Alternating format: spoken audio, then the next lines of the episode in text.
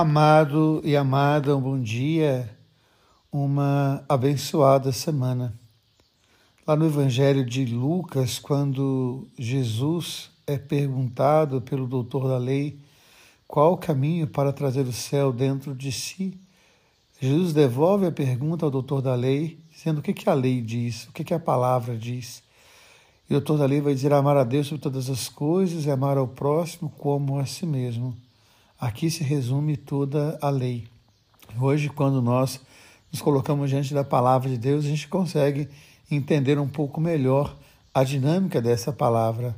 Ao refletir a palavra de Deus, ao pensar a palavra de Deus, a gente vai percebendo no poema sagrado como que o homem vai fazendo as suas rupturas. Ele tinha uma intimidade profunda com Deus, Deus passeava no jardim e agora ele não passeia mais no jardim o homem coloca um véu entre ele e Deus.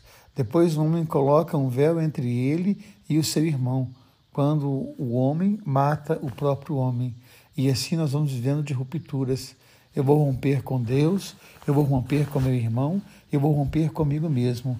Eu vou trazer para o meu coração e para a minha vida o deserto, quando Deus nos criou para a beleza, para a ternura, para a delicadeza do jardim. Então, quando Jesus devolve a resposta àquele doutor da lei, quando Jesus dá a ele a chance de dizer qual é o caminho, ele vai responder exatamente o amor a Deus, o amor ao próximo e o amor a si mesmo. Essa capacidade que Deus nos dá de trazer em nós o seu vento, a sua força, a sua vida, a sua sabedoria.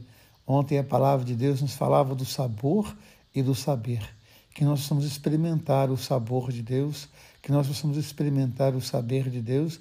E só é possível isso quando nos abrimos ao amor, o amor a nós mesmos, o amor ao outro e também o amor a Deus.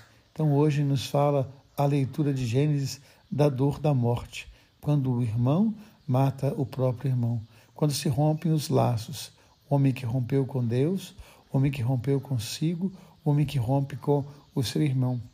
Mas em Jesus nós somos convidados a voltar. Jesus nos dá essa possibilidade de voltar ao encontro consigo, de voltar ao encontro com o outro e de voltar ao encontro com Deus. Por isso, o véu do templo se rasga. Um beijo no coração, uma semana abençoada.